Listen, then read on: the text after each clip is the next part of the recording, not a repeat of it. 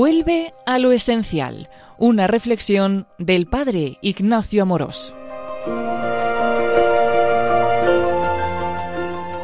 ¿Se te han caído los apoyos que siempre has tenido?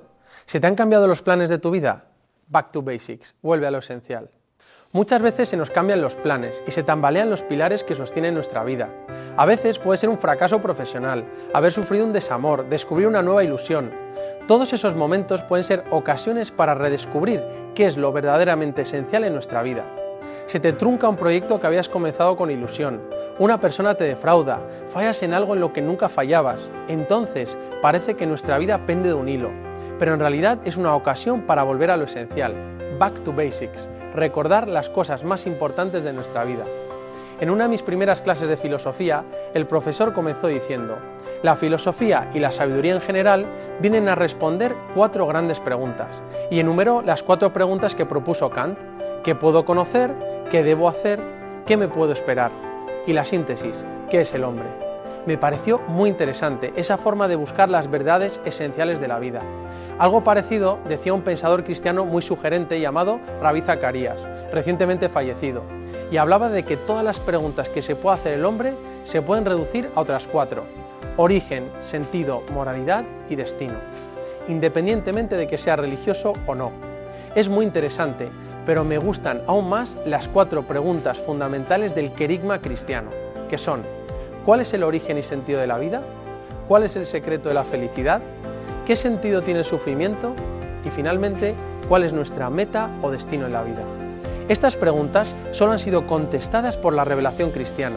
Y para contestar a estas preguntas no se hace con una elaboración racionalista que hemos heredado de Descartes, sino que se enseña como los grandes sabios de la historia, contando historias o como hacía Jesucristo, contando parábolas. Mira, primero, ¿qué sentido tiene la vida? ¿Qué hago aquí? ¿Para qué me levanto cada mañana? necesito tener un sentido en la vida y saber de dónde vengo para tener un propósito en la vida. Para eso se nos cuenta la historia del libro del Génesis y se nos enseña que Dios creó el mundo por amor y para que seamos felices. No somos un producto aleatorio de la naturaleza. Dios nos ha creado con un propósito en la vida que descubrimos en plenitud con Jesucristo, que nos enseña a vivir de amor. Segundo, ¿cuál es el secreto de la felicidad? ¿Cómo puedo ser feliz? Y se nos cuenta la historia de la vida de Jesús, sus enseñanzas en el Sermón de la Montaña y sobre todo su invitación a experimentar el amor de Dios y vivir para amar y hacer felices a los demás. La felicidad está en el amor que enseñó Jesús. Tercero, ¿qué sentido tiene el sufrimiento? Vale, hemos encontrado el sentido de la vida y el secreto de la felicidad, pero ahora, ¿qué hago yo con el sufrimiento? Claro, pues se nos cuenta la historia del pecado original para enseñarnos que el mal y el sufrimiento no vienen de Dios, sino del mal uso de la libertad del hombre. Y se nos narra la pasión de Jesús, que con su sufrimiento, por amor, nos trajo la salvación. Cuarto, ¿cuál es nuestra meta? ¿Hacia dónde vamos? ¿Qué podemos esperar? ¿Cuál es nuestro destino? La vida con Dios y amando a los demás es fantástica, pero siempre queremos más y más. Muy bien, porque todo esto se nos queda pequeño. En lo más profundo de nuestros corazones está ese anhelo de eternidad. Por eso es necesario terminar hablando del más allá, del cielo, que es nuestra meta final. Porque si no sé de dónde vengo y a dónde voy, no puedo saber el camino. Pero como sabemos nuestro origen, sentido y meta, sabemos cómo vivir con sentido y ser felices. Y todo se reduce a Jesucristo, nuestro Dios y Señor. Él es origen, guía y meta del universo. Back to Basics. Volvemos a lo esencial. Dios, Jesucristo, que es la piedra angular, el fundamento de nuestra vida, que nunca falla, la esencia del cristianismo. Una vez escuché a un maestro que comparaba la vida con un frasco en el que vamos metiendo diferentes cosas. De debajo de la mesa sacó un frasco de vidrio y lo puso sobre la mesa frente a él.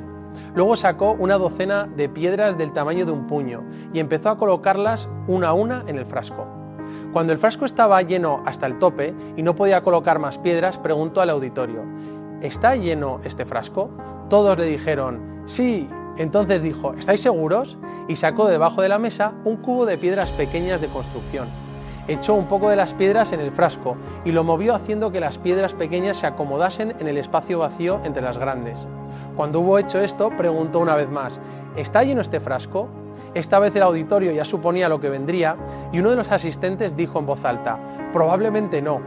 Muy bien, contestó el maestro. Sacó de debajo de la mesa un cubo lleno de arena y empezó a echarla en el frasco. La arena se acomodó en el espacio entre las piedras grandes y las piedras pequeñas. Una vez más preguntó al grupo, ¿está lleno el frasco? Esta vez varias personas respondieron a coro, no. Una vez más el maestro dijo, muy bien. Luego sacó una jarra llena de agua y echó agua en el frasco con piedras hasta que se llenó hasta el borde mismo. Cuando terminó, miró al auditorio y dijo, la enseñanza es que si no pones las piedras grandes primero, no podrás ponerlas en ningún otro momento. Y dijo, quiero que reconozcáis que este frasco representa vuestra vida. Las piedras grandes son lo indispensable, los pilares de nuestra vida. Dios, tu familia, tus amigos, tu salud, tus ilusiones. Las piedras pequeñas son el resto de cosas importantes en nuestra vida, pero que cambian. Tu trabajo, tu hogar, tus aficiones. La arena son esas cosas de la vida ordinaria como elegir la comida, el móvil que tienes, un viaje, la ropa. Y el agua son todas esas cosas pequeñas que quedan. El tema es que si pones el agua y la arena primero, luego no tendrás espacio para las piedras grandes. Lo mismo pasa con la vida real. Si gastas todo tu tiempo y toda tu energía en las cosas pequeñas que no son importantes, no tendrás tiempo y fuerzas para las cosas que realmente importan. Céntrate en las cosas que son importantes para tu felicidad. Ocúpate primero de las piedras grandes. Pon tus prioridades en las cosas realmente importantes, porque todo lo demás es arena. En el fondo, esto es lo que enseñó San Agustín con el Ordo Amoris, el orden en el amor. Es decir, el amor ordena y el orden hace crecer el amor. El orden de prioridades en nuestra vida es fácil que se desordene y sea yo, los demás y Dios. Pero en realidad el orden en el amor es primero Dios, luego los demás y después yo. Mira bien cuáles son aquellas cosas esenciales en tu vida y que son importantes para tu felicidad. A lo mejor te ayudan las cuatro preguntas del cristianismo. Pon primero las piedras grandes, las cosas realmente importantes. Establece tus prioridades en la vida, porque todo lo demás es agua o arena. A veces es difícil en el día a día mirar las cosas con perspectiva para asignar bien las prioridades. Por eso hoy puede ser una oportunidad para volver a lo esencial, back to basics, y poner en primer lugar las cosas esenciales de nuestra vida. Y por qué no, recuperar en nuestra vida la esencia del cristianismo, que es nuestra relación con la persona de Jesucristo, que es la piedra angular.